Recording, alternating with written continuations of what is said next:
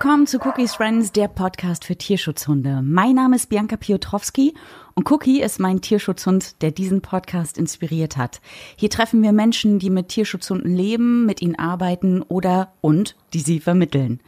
Heute treffen wir die Hundetrainerin Nina in ihrer Huta im Süden Berlins. Nina habe ich damals bei Star FM kennengelernt. Meine Kollegen hatten sie eingeladen, als Cookie gerade bei mir eingezogen war. In der Sendung gab sie dann on-air wertvolle Tipps zum Leben mit Hund und danach sind wir dann raus und sie hat uns gezeigt, wie Mensch und Hund gemeinsam Fitnessübungen machen können. Außerdem nahm sie sich die Zeit, um meine vielen Fragen zu beantworten und das mit einer Ruhe und einem Verständnis, das mir damals sehr wohl getan hat. Deshalb war ich froh, als Cookie und ich sie wieder getroffen haben in ihrer Hundetagesstätte Bella Marsch in Berlin Altkaulsdorf. Nina, was mich damals bei deinem Besuch bei uns besonders beeindruckt hat, war, wie du mit Cookie den ersten Kontakt aufgenommen hast. Du hast dich einfach hingekniet und ihn überhaupt nicht angeguckt. So konnte er ganz langsam Vertrauen zu dir aufbauen. Wie hast du den Umgang mit Hunden gelernt?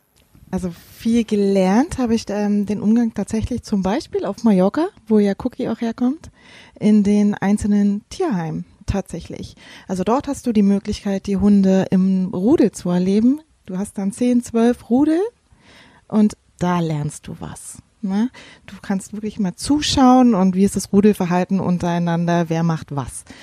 Ich war ja da über Wochen und sich dort mal hinzusetzen und den Tieren zuzugucken, wie die wirklich untereinander agieren.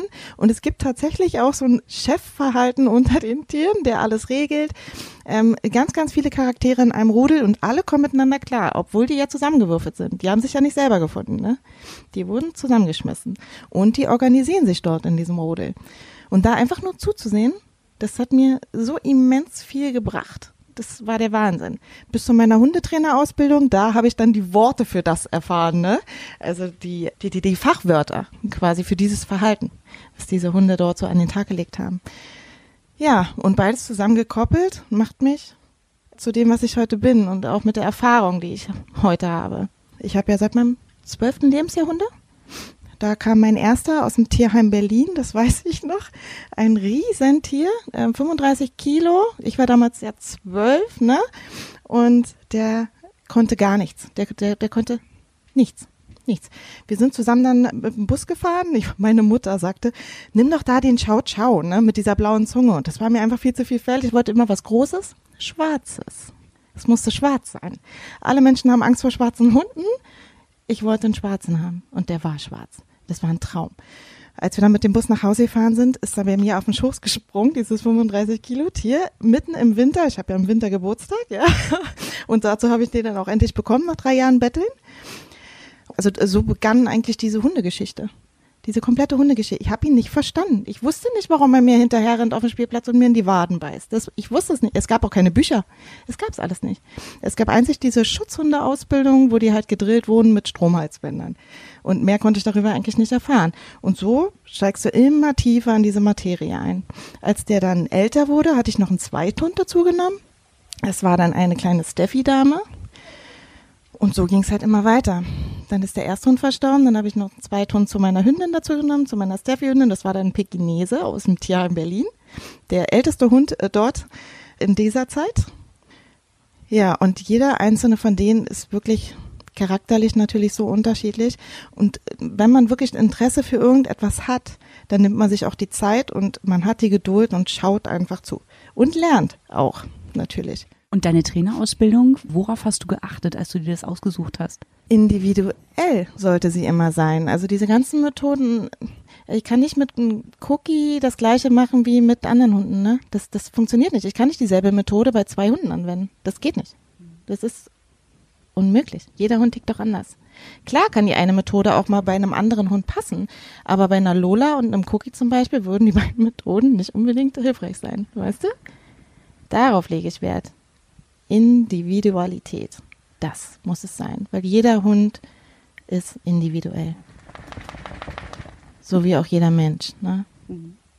Am Methoden meine ich auch so, dass man, es gibt ja die Theorie, dass man mit Strafen weiterkommt. Und mhm. andere sagen wieder, nein, wir müssen das mhm. über positive Verstärkung machen. Mhm. Was ist so dein Ansatz? Nichts von beiden. Es muss immer ein Stück weit auch Mischung sein. Wenn du jetzt ein sehr brutalen Hund hast, der sehr, sehr körperlich ist, dann muss ich das im Training eben auch sein. Nicht immer, das, das passt nicht auf jeden Hund. Aber in den meisten Fällen muss ich dann eben auch ein bisschen körperlicher sein. Und kann dann nicht mit, hast du fein gemacht, ne? wenn er jetzt zum Beispiel auf einen anderen Hund drauf geht. Oder eben gar nichts dazu sagen. Sagst du gar nichts dazu, was lernt der Hund daraus? Ja, war okay, ne? Kann ich nächstes Mal nochmal machen. Ich rede nicht von körperlicher Gewalt oder sowas, das überhaupt nicht. Das nicht. Aber angepasst an den Hund, ich kann es dir jetzt auch schlecht zeigen, ne? Die haben ja eine Körpersprache und wenn du dem entgegenkommst mit einer Körpersprache, die die Hunde auch verstehen, dann hast du ein gutes Training.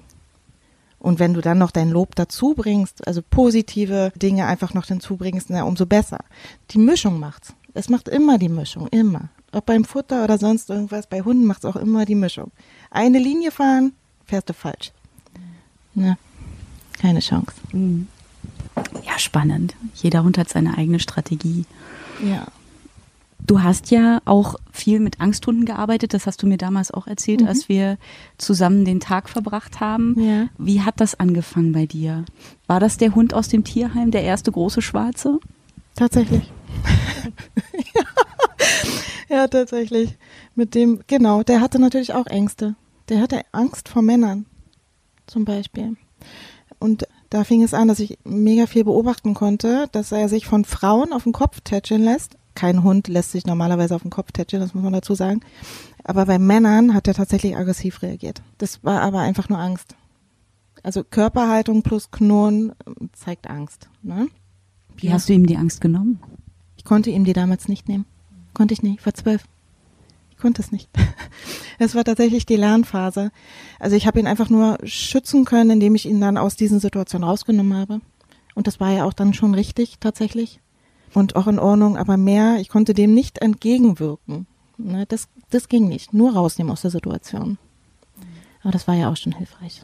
Aber das muss ja für dich als Zwölfjährige auch heftig gewesen sein, einen so großen, starken Hund zu halten. Du bist ja heute auch eine sehr zarte Person eigentlich.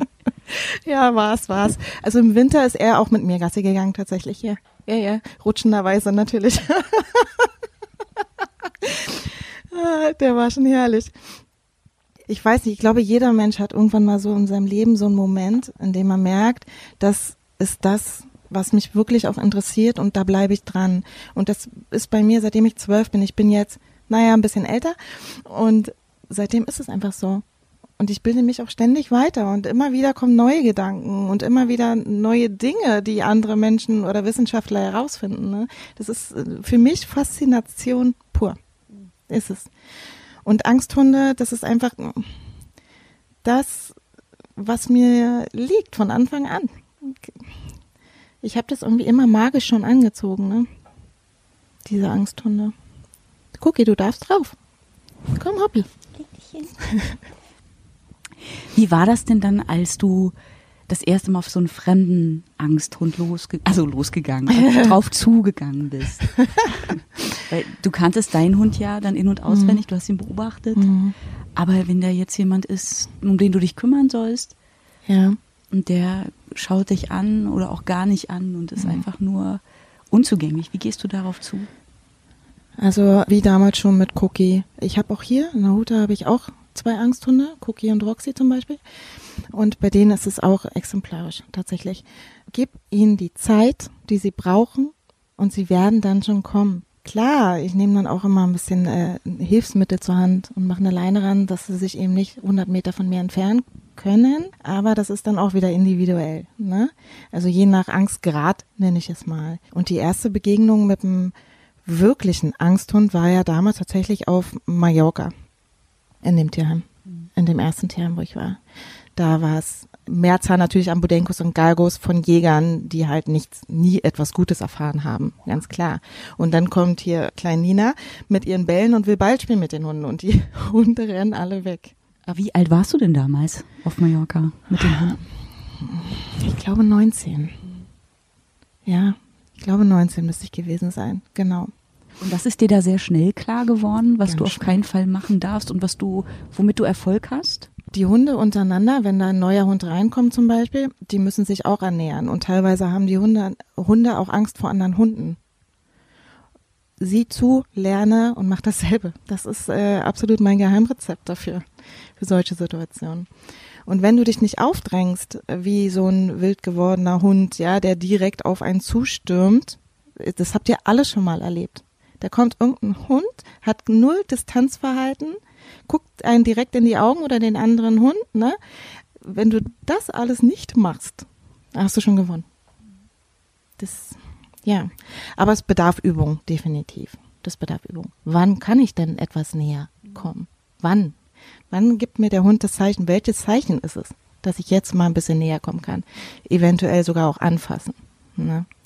Aber bei Angsthunden gehört zum Anfassen zum Beispiel auch eine Menge Vertrauen dazu. Ich würde niemals einen Hund streicheln, der Angst vor mir hat. Wie oft bist du gebissen worden? Ich bin einmal gebissen worden, da wurde mein Hund von einem anderen Hund tatsächlich attackiert, aber nur weil ich halt dazwischen gehen musste und den Hund halt von meinem Hund runtergeruppt habe. Das war's. Was fällt uns Menschen denn im Umgang mit ängstlichen Hunden am schwersten? Keine Geduld. Die wollen, die Menschen, die wollen von den Hunden immer viel zu schnell alles. Da kommt ein Hund aus dem Ausland, hat meinetwegen nur auf so einem Bauernhof gelebt, bei einem Jäger oder sonst irgendwas und kommt in eine Großstadt. Und die verlangen von dem Hund, er muss jetzt S-Bahn fahren können, Straßenbahn fahren können, er muss über einen Alex laufen, er muss in ein Hausflur gehen. Dieser Hund war noch nie in einem Hausflur und er muss auch sofort stubenrein sein, musste aber noch nie in seinem Leben. Wir verlangen viel zu viel von den Hunden. Das ist unser größtes Problem. Dein Leben ist also eng verknüpft mit Hunden, hat mit zwölf Jahren angefangen und dann warst du mit 19 auf Mallorca, dann hast du deine Ausbildung gemacht. Jetzt hast du aktuell selber zwei Hunde. Ja. Und waren beide schon von Beginn an zusammen mit dir oder hat sich das wieder so entwickelt? Einer ist gegangen, der nächste ist gekommen? Genau. Also damals ist dann meine Steffi-Hündin und mein Pekinese, die sind dann damals verstorben und alsbald habe ich mir dann also eigentlich wollte ich nicht, ich wollte gar keinen Hund mehr, wollte einfach Pause machen, aber der Hund war in Not und okay. da war er fünf Monate alt, das war echt ein Scheusal, dieser Hund, das muss ich auch echt dazu sagen. und der war als erstes da, den habe ich dann erstmal soweit gut erzogen, wir sind zusammengewachsen und als er dann drei Jahre alt war, habe ich erst einen Zweithund dazugeholt. Aus dem Grund, weil bei dem Verein, für den ich arbeite, dem ACE, da gab es eine Angsthündin. Und naja, was ist mein Ding, ne, Bianca? Angsthunde, genau. Und es war aber so extrem mit ihr. Die konnte weder im Tierheim bleiben, weil sie dort gemobbt wurde von den anderen Hunden. Die Tierheimleitung musste sie dann mit zu sich nach Hause nehmen. Die Tierheimleitung hatte dann das Problem, dass die Hündin halt nicht pullern konnte. Sie konnte sich nicht lösen in Anwesenheit von Menschen. Das, ja, und verkroch sich halt nur. Ja, dann, ich habe sie dann genommen, na klar. Ja. Du hast gesagt, der erste Hund war in Not. Was war da? Ja, der kam aus ziemlich schlechter Haltung tatsächlich. Schlimm. Ich glaube nicht, dass wir darüber reden wollen. Und du hast ihn dann bei dir aufgenommen und wie bereitest du dich auf den Einzug eines Hundes vor? Gar nicht. Ich ja. weiß, als Cookie bei mir eingezogen ist, na gut, das war dann auch mein erster Hund. Das hat zwei Wochen gedauert. Da war nur so, was brauche ich noch alles? Natürlich. Das ich habe ja alles das. da. Ja, genau. ich bin ja immer ausgestattet. Du hast natürlich recht. Als Ersthundbesitzer muss man sich natürlich auch ein bisschen ausstatten, ganz klar. Natürlich Halsband. Halsband. Okay, ich habe mich auch vorbereitet. Ich hatte ein Sicherheitsgeschirr und ein Halsband. Tatsächlich. Und wie war es dann, als er bei dir eingezogen ist, aus diesen sehr schlimmen Verhältnissen zu dir? Das, wie hat er verstanden, er ist jetzt in Sicherheit? Ist auch witzig. Mein Auto, ich habe sie damals abgeholt mit dem Auto, bin nach Düsseldorf zum Flughafen und habe sie da aus dieser Box naja, eigentlich wollte ich, dass sie alleine rauskommt, ne? So macht man's. So sollte man es tun. Man sollte sich die Zeit nehmen. Das hat nicht so ganz funktioniert. Dann sind wir eben zum Auto und seither hat sie auch übrigens die Sicherheit Auto. Immer wenn sie in irgendeiner Angstsituation ist oder ihr ist irgendwas unheimlich, Auto ist in der Nähe, hüpft sie rein, mache ich nur auf und dann geht sie rein. Ganz niedlich. Also das war am Anfang, bin zu Hause angekommen, ich weiß es noch und mir war durchaus bewusst, dass sie noch nie einen Hausflur benutzt hat zum Beispiel und dass diese Enge ihr natürlich auch Angst machen wird. Und ich habe meinen Freund gebeten, damals den Ersthund runterzuholen, so dass sie sich draußen kennenlernen. nicht in der Wohnung. Also wenn Fluchtverhalten bei einem Hund da ist, sollte man das auch unterstützen, weil letztendlich ist es so, engst du die ein, müssen die nach vorne gehen, weil das äh, Fluchtverhalten nicht mehr genutzt werden kann. Deswegen ist es so wichtig, dass man sich draußen kennenlernt oder eben im Garten zum Beispiel. Ne? Ich habe keinen Garten. Daher draußen, genau. Und dann ging's los, die Reise. Ich wusste ja, dass sie immer ins Haus dort gemacht hat. Das wusste ich ja schon, weil sich eben bei den Menschen nicht lösen kann. Und ich kann dir sagen, dass ich Tage draußen verbracht habe, in Schnee und Regen und Kälte, nur damit der Hund draußen pullert. Sie hat sich 24 Stunden Zeit gelassen, bis sie das allererste Mal Urin absetzen konnte. Das war schon eine harte Nummer.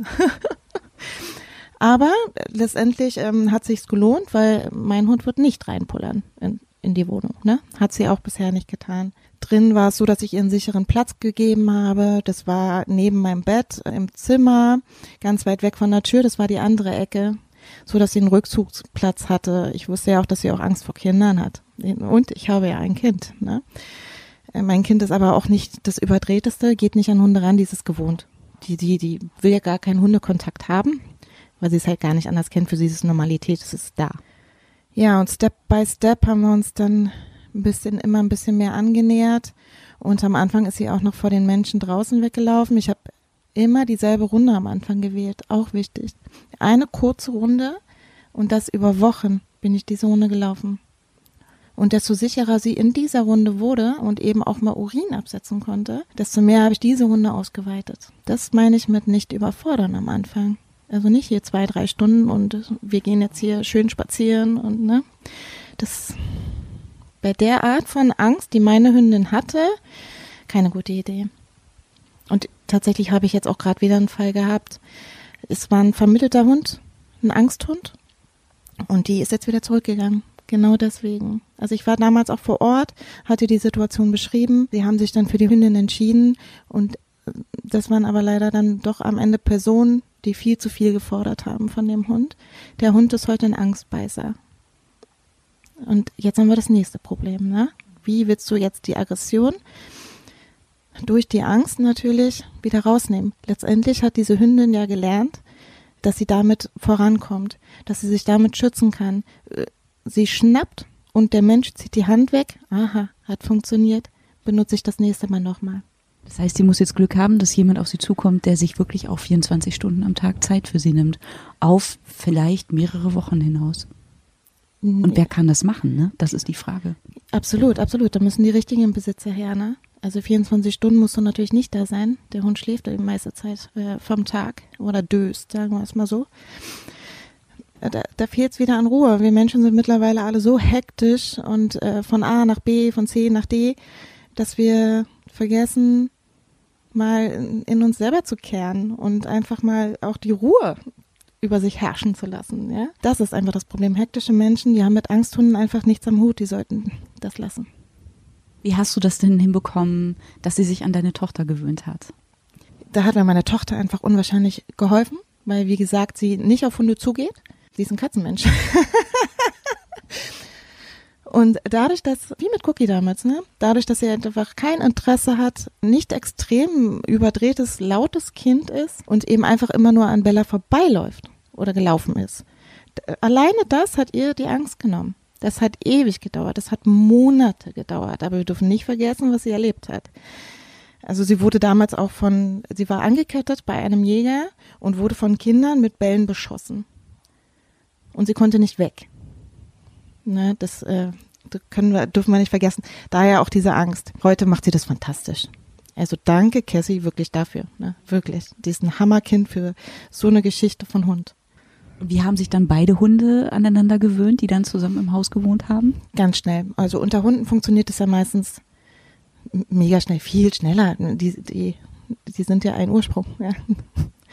Wir Menschen haben es natürlich schwieriger. Die haben eine Sprache, wir haben eine Sprache. Unter Hunden eine Rudelbildung geht immer wesentlich schneller als mit Menschen. Mein Ersthund, ich nenne ihn mal, er war fertig. Er, Er ist nicht auf andere Hunde losgestürmt. Also der hat sich eben wie ein Hund benommen, wie ein, wie ein Hund, wie ein normaler Hund nenne ich es gerne, ja, instinktiver Hund.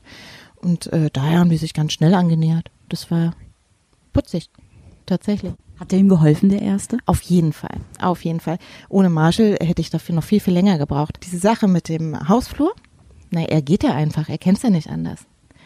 Und Bella, die hat ihn dann halt hinterher geguckt, ne?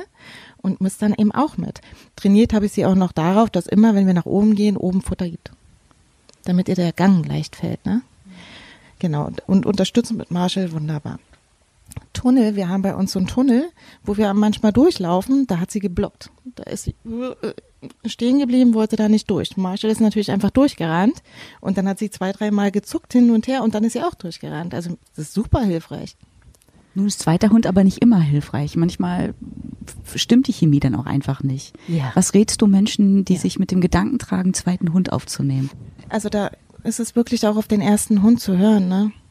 Also es gibt auch Hunde, die, die sind einfach Einzelhunde. Machen wir uns nichts vor. Nicht, nicht jeder Hund braucht einen Hunderudel. Viele Hunde geben sich mit dem Menschenrudel komplett zufrieden und wollen gar nicht mehr.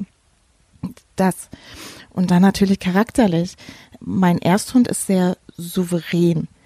Der ist da, der ist präsent, der, der gibt auch mal den Ton an. Ne? Der ist schon eine Maschine, der Kerl. Ja? Und die Angsthündin Bella, da weißt du, also besser, am besten ist wirklich, man sucht sich einen Hundetrainer und lässt sich beraten für einen Zweithund. Das äh, wäre tatsächlich zwei Angsthunde zusammen nicht gut. Und ganz wichtig, das, was der erste Hund macht, deswegen sagte ich eben, Marshall war fertig. Das, was der erste Hund an Mist baut, Menschen anbellt oder sonst irgendwas, wird der zweite übernehmen. Das ist so. Wenn die Menschen glauben, dass der Hund sich nur die guten Sachen abnimmt, na dann äh, guckt in den Kindergarten. Ja, der, die Kinder nehmen sich auch nicht nur das Gute von den anderen Kindern ab, natürlich auch die schlechten Dinge. Das soll man, sollte man wirklich wissen. Also wenn man einen aggressiven Hund oder einen vermeintlich aggressiven Hund zu Hause hat, dann kannst du davon ausgehen, dass der zweite ähnlich agieren wird. Passiert das auch unter Kumpels? Also ich merke gerade, Cookie Oh hat ja. auch einen Kumpel und wir können jetzt erstmal nicht mehr spazieren gehen, weil sich der eine beim anderen doch einiges abgeguckt hat. Die Ja. Energien übertragen sich und auf Ja. einmal sind beide die dicksten Jäger, obwohl sie ansonsten, wenn sie alleine sind, Ja. recht gut funktionieren. Also funktionieren, blödes Wort, aber äh, sehr gut ähm, und ruhig sich Ich weiß verhalten. genau, was du meinst. Mhm. Ja, ja, tatsächlich. Überträgt sich von Hund zu Hund. Also jeder bleibt da trotzdem individuell immer so, wie er eigentlich ist. Aber zu zweit agieren die dann natürlich nochmal, gerade wenn es um die Jagd geht, ne, das ist ganz aufregend für Hunde. Wenn dann noch ein zweiter da ist, der mit der Jagd, na Halleluja, na klar, los geht's. Ja, ist im Gassi-Service, äh, ich habe drei Jagdhunde im Gassi-Service, genau. Und du lässt sie alle frei laufen. Wie, wie schaffst du das, dass das klappt? Äh, die kamen ja alle nach und nach und ich habe ja tatsächlich auch so ein be bestimmtes Regelwerk, was besagt den Hunden, wir gehen nicht zu fremden Leuten, wir gehen nicht zu fremden Hunden. Wenn ich rufe, kommen wir auch und zwar gerne, nicht weil wir müssen, sondern weil wir gerne kommen. Diese eigentlich schon die- diese drei Sachen sind wichtig, die habe ich umgesetzt. Alle kennen das Prozedere, auch dass wenn Radfahrer kommen oder so, wir gehen einfach beiseite und setzen uns kurz hin, wir haben den Moment Zeit. Wir haben nicht Vorfahrt, es haben immer die anderen für uns Vorfahrt. Ganz wichtig. Und andere Hunde sind uns egal, weil wir haben uns ja im Rudel. Und deswegen funktioniert es. Und wenn so jeder nach und nach kommt und das Regelwerk eben dazu lernt, ne, die kommen ja dann am Anfang immer an die Schleppleine, die, die neu sind, und dann funktioniert das. Ich weiß ich nicht. Ich bin auch einfach konsequent. Ich weiß, was ich möchte von den Hunden, was ich von den Hunden verlange. Und dafür bekommen die aber auch etwas von mir. Und zwar einen immensen Auslauf.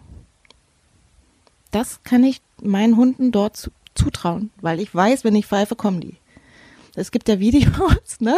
Es gibt einen bestimmten Pfiff von mir und dann kommen die angewetzt. Das, du siehst bei den Hunden, dass sie kommen, weil sie Bock haben. Weil sie jetzt möchten. Weil sie es geil finden, dass ich sie jetzt gerade rufe. Weißt du? Das machen, das, ich liebe das, ne? Ich bin, ich bin da selber total stolz auf die Hunde, auf die Besitzer, die auch mitarbeiten. Tatsache auch so ein bisschen stolz auf mich, dass das alles so toll klappt. Und das klappt aber wirklich nur, wenn du so 100% konsequent bist. Mach eine Ausnahme und du hast verloren. ja. Hast du die Superbelohnung dabei? Warum kommen sie so super gerne zu dir? Ich habe damit angefangen, mit super, also Jackpot nennen wir das ja, ne? Äh, dass es auch mal einen Jackpot gibt. Aber es gibt auch, also ich würde niemals immer nur Leckerli dabei haben, habe ich nicht. Das ist nicht, manchmal gibt es auch einfach nur nette Worte und wir freuen uns äh, und tanzen alle im Kreis. Das ist wirklich, oder es gibt mal eine Streicheleinheit, kommt ja auch wieder auf jeden Hund an, was er so braucht, ja, um glücklich zu sein. Nein, ich habe nicht immer einen Jackpot. Ja, ich habe mal ein Leckerli dabei, aber auch nicht immer. Die kommen auch ohne Leckerli. Ja. Also auch wieder individuelle Belohnung, zum Beispiel auch durch Spiel, man wirft ein Stöckchen oder wie du sagst, streichelt auch mal. Ja. Es muss nicht immer die Eierwaffel sein. Nee, absolut nicht. Oder der dicke Käse. Nee, Hm. nein. Hilfreich. Es ist aber wirklich hilfreich, wenn der Hund jetzt nicht weiß, ob vielleicht gibt's ja jetzt heute Käse. Der weiß es ja nicht, ne? Manchmal gibt's, manchmal nicht. Dann kommt er doch lieber gucken. Schon hilfreich. Wie erlebst du das auf deinen Spaziergängen mit den Hunden, wenn jetzt ähm, ein schwarzer Hund kommt? Du hast vorhin ja erzählt, dein erster Hund war ein schwarzer Hund und es gibt ja wirklich diese äh, Meinung, dass, und ich sehe es ja auch bei Cookie, schwarze Hunde, ah, da guckt er zweimal hin, manchmal ist er auch misstrauisch. Gibt es wirklich, dass andere Hunde Angst vor schwarzen Hunden haben oder ist es eher ein menschliches Ding? Das ist ein menschliches Ding. Also mein erster Hund war übrigens schwarz, mein zweiter, mein dritter, mein vierter. Die äh, alle schwarz. Außer die Angst und die ist braun. das ist nicht so. Ähm, wenn du mit Cookie jetzt spazieren gehst und du triffst auf einen schwarzen Hund und denkst jetzt, oh, das könnte jetzt aber, oh nee, schon wieder so ein schwarzer Hund, das überträgt sich auf Cookie und deswegen reagiert Cookie so. Das ist tatsächlich die Angst beim Menschen. Kein Hund dieser Welt äh, hat Schiss vor schwarzen Hunden. Warum? Weil sie vielleicht anders lesbar sind, bilde ich mir immer ein. Man kann die nicht so gut ins anders lesbar. Weißt du, was anders lesbar ist? Welche Rasse zum Beispiel? Französische Bulldogge oder englische Bulldogge. Kein Schwanz, keine Kommunikation, nichts. Und dann auch noch dieses Röcheln, ne, weil die keine Luft kriegen. Die werden tatsächlich falsch verstanden. Und dass dort Hunde raufgehen, weil sie einfach gar nicht wissen, was der, äh, was diese französische, englische Bulldogge gerade von einem möchte. Oder dieses, es hört sich auch an wie ein Knurren, wenn die denn so, ne? Naja, die werden falsch verstanden, tatsächlich.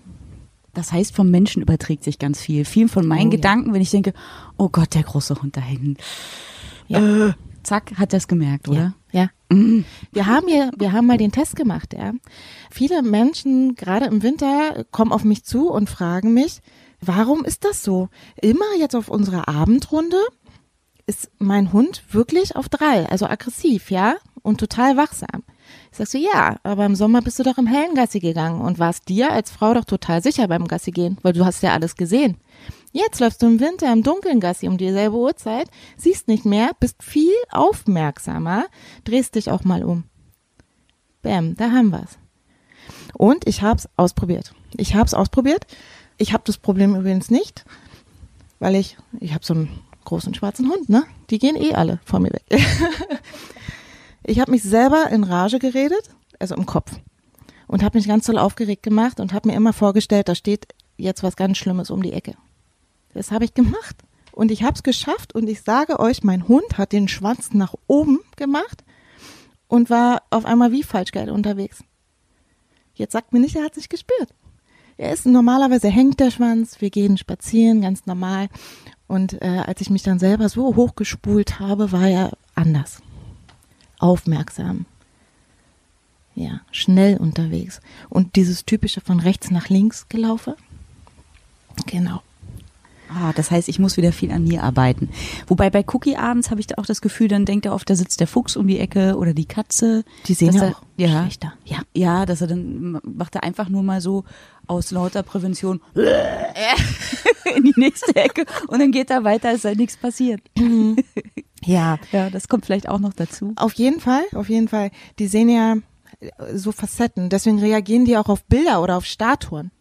Bestimmt schon mal aufgefallen, ne? Genau. So sehen ja unsere Hunde. Wir sehen ja dann eher in 3D, ja, äh, und äh, wir wissen, dass das da jetzt ein Kunstobjekt ist. Das wissen unsere Hunde am Anfang nicht. Die sehen das, stufen das ein und dann wird's angewählt.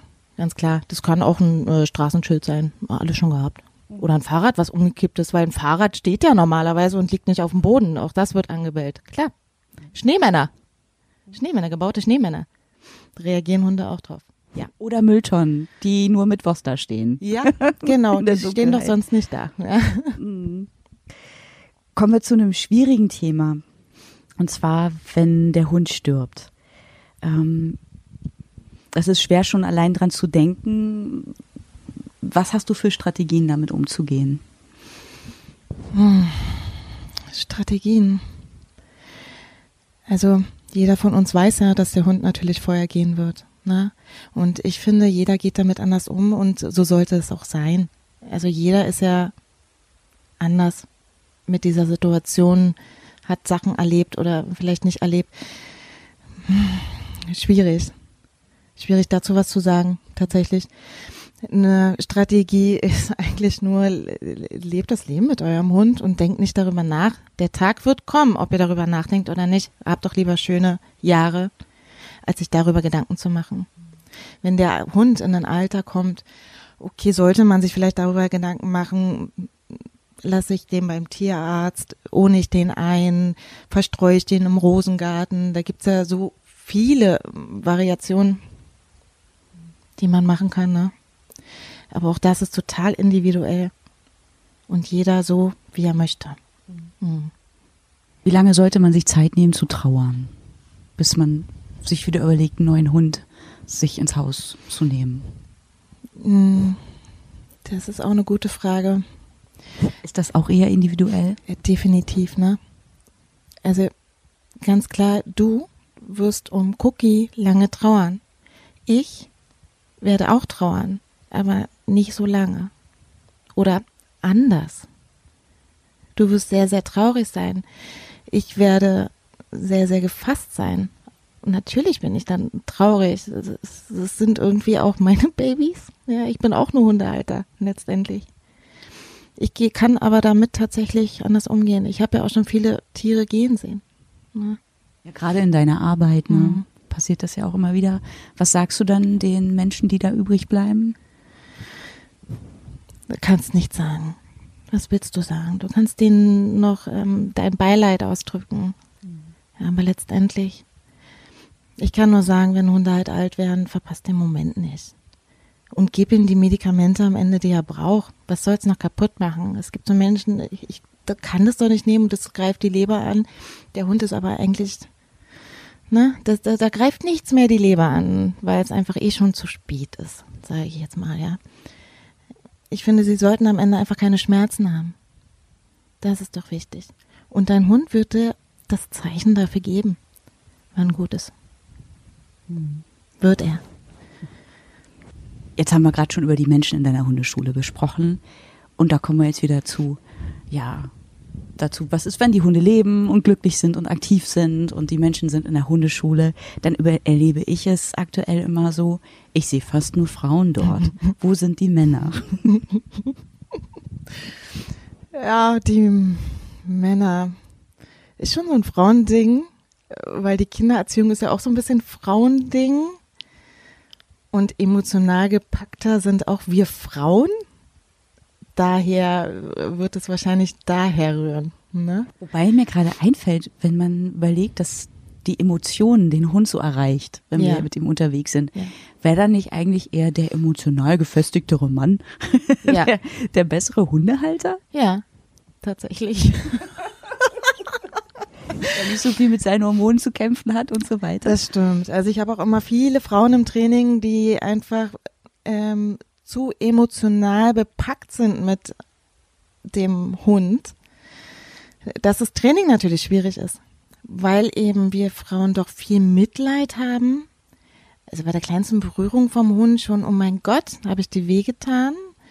Oder er ist eben mal eine Stunde im Zimmer und dann fängt er an zu jaulen, oh mein Gott, mein Hund stirbt. Das, da sind Männer einfach, ja, dann bleibst du jetzt da mal im Zimmer. Ich will jetzt nicht von dir verfolgt werden, fertig aus dem Maus. Ne? Die sind ja nicht so emotional, die ziehen durch. Also die meisten. Ich habe auch Männer im, äh, also andere Männer gesehen. Ja, durchaus.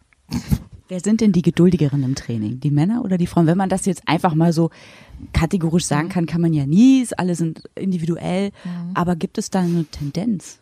Also geduldiger sind die Frauen. Ja, Männer haben nicht so viel Geduld. Ich glaube, sonst würden die Frauen das auch nicht so ewig lange immer mitmachen, ne?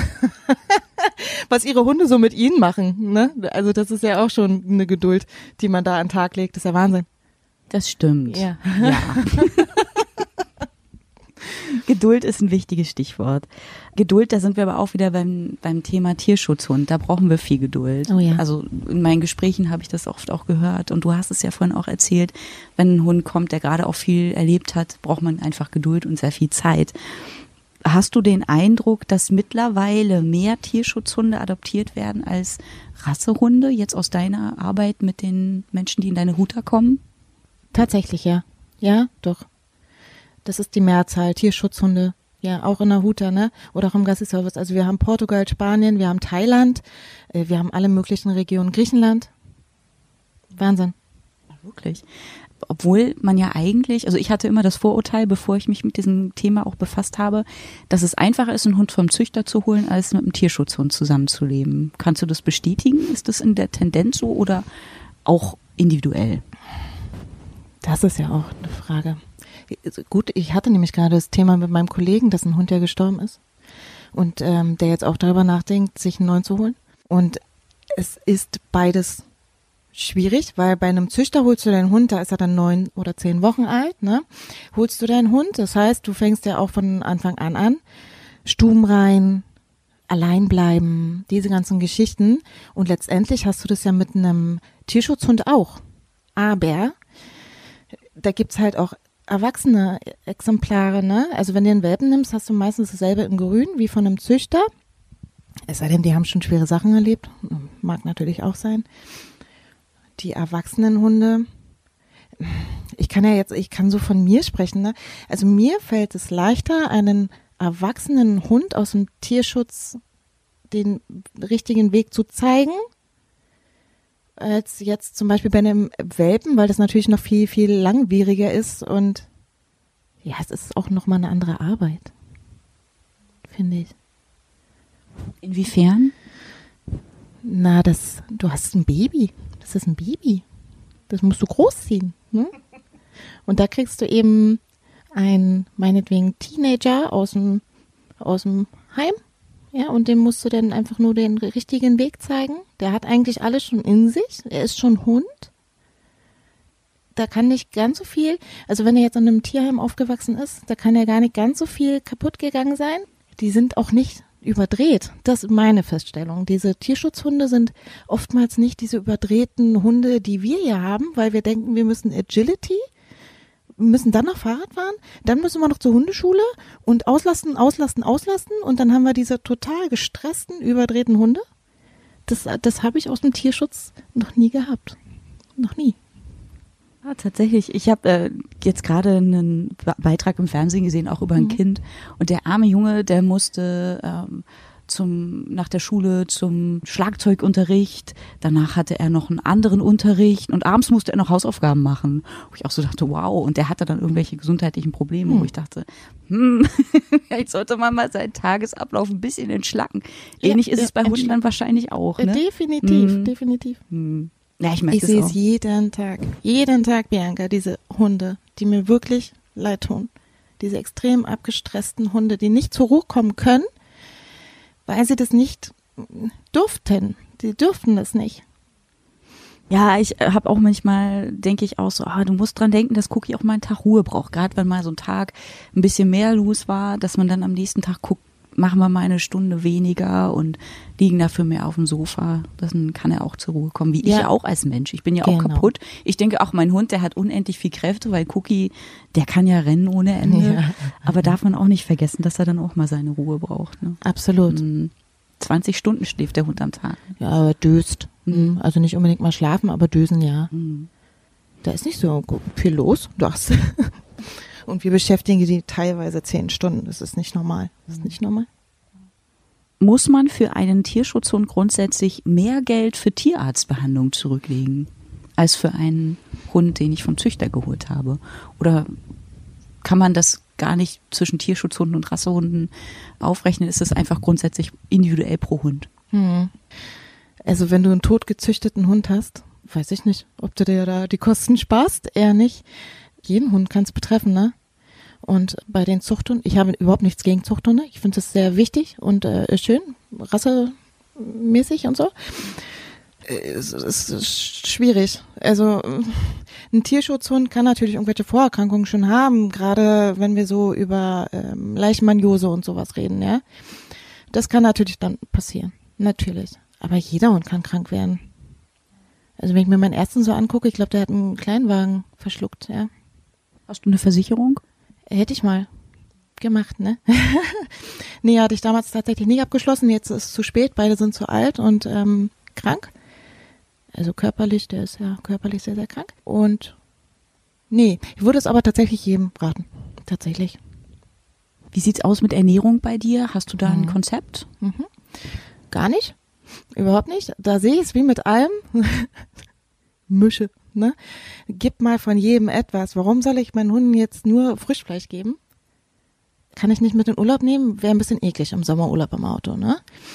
Okay, dann gibt's fertig Barfair, kannst du auch so mitnehmen, aber braucht man nicht. Wenn ich freitags zu Hause einen Eintopf koche, dann äh, koche ich immer so viel, dass meine Hunde eben auch Eintopf kriegen, zum Beispiel.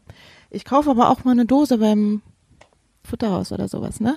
Oder auch mal Trockenfutter. Ich guck halt wirklich drauf, was steckt drin. Das ist mir halt wichtig. Ich kaufe jetzt nicht irgendein Trockenfutter oder irgendein Nassfutter. Das mache ich nicht. Ich guck schon die Inhaltsstoffe an, ganz klar. Ich glaube, das ist auch eine gute Idee. Also das einfach ein bisschen zu mischen Ja, und zu gucken, dass er von allem was hat, dass Ja. es ein bisschen vielleicht auch saisonal ist und regional und das Fleisch gut ist, dass er da auch die besten Nährstoffe kriegt und nicht ja. die Abfälle, ne? Manchmal kriegen die auch echt, ähm, Frischkäse, gekörnten Frischkäse und dann mische ich da ein Ei mit rein oder mache einfach nur, nur Mohrrübe rein oder, ne? Es gibt alles bei mir. nur Sachen nicht, die sie nicht vertragen natürlich. Ja, also klar. Zum Schluss jetzt nochmal zusammengefasst. Was rätst du Menschen, die einen Hund aus dem Tierschutz bei sich aufnehmen wollen? Also wichtig ist auf jeden Fall immer gut zu informieren. Äh, lebte der Hund schon mal bei Besitzern, also bei Vorbesitzern, gab es da schon äh, Menschen? Wie viele Ängste hat er? Vor was hat er Angst? Äh, denkt bitte auch daran, dass er eventuell nicht stubenrein ist, weil sie es ja nie sein mussten. Ich würde euch echt raten, euch vorher Rat zu holen, definitiv. Bei Leuten, die sich damit vielleicht auch schon auskennen. Das muss ja nicht unbedingt aber ein Hundetrainer sein. Aber wir haben so viele Tierschutzhunde in Berlin, das ist doch Wahnsinn. Also wenn man sich da nicht austauschen kann irgendwie untereinander, ja, dann weiß ich auch nicht. Ansonsten den Tierschutz auch selber fragen. Ich meine, letztendlich haben die die meisten Erfahrungen damit, ne? Oder Leute in Berlin, die eben für den Tierschutz arbeiten. Gibt's auch Telefonnummern, noch und nöcher. Und die sind auch alle verlinkt unter diesem Podcast. Also Hundehilfe Spanien, wo Cookie herkommt, kann man sich Genau. angucken. Dann hatten wir den Verein Ein Freund fürs Leben Mhm. und werde auch noch einige weitere Vereine interviewen auf jeden Fall. Bin ich sehr neugierig, auch was die machen und so. Ich auch. Ja. Was wünschst du dir für deine Hunde? Ich wünsche mir für meine Hunde, dass die, natürlich ich möchte die glücklichsten Hunde der Welt haben. Das möchten wir alle. Und vor allen Dingen Gesundheit. Das ist doch so wichtig. Bei uns Menschen wie bei unseren Hunden. Ganz klar. Das ist es. Ich danke dir, Nina, für deine Zeit an diesem sehr kalten und verregneten Samstag hier in deiner schönen Huta und wünsche dir alles, alles Gute für deine Arbeit. Danke euch zweien auch. Dankeschön. Das war das Gespräch mit der Hundetrainerin Nina in ihrer Hundetagesstätte Bellamarsch in Berlin-Alt-Kaulsdorf. Wie du sie findest, packe ich dir in die Shownotes.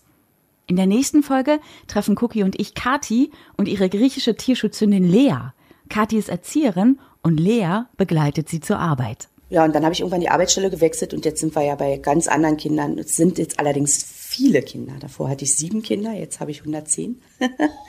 das ist natürlich schon allein ein anderer Geräuschpegel. Aber es ist fantastisch. Während es draußen nur einmal irgendwo knallen oder scheppern braucht und der Hund zusammenzuckt, können 110 Kinder sie überhaupt nicht aus der Ruhe bringen. Sie ist mittendrin und find's gut. Mehr über Kati und Lea erfährst du ab dem ersten Samstag im neuen Monat, ab dem 4. April. Wenn dir dieser Podcast gefällt, dann hinterlass ihm gerne eine Sternebewertung bei iTunes. Das hilft anderen Cookies Friends zu finden. Bei Anregungen, Kritik und Fragen schreib mir gerne an cookies-friends at posteo.de oder hinterlass mir einen Kommentar bei Instagram bei Cookies Friends Podcast. Bis dahin, wir hören uns.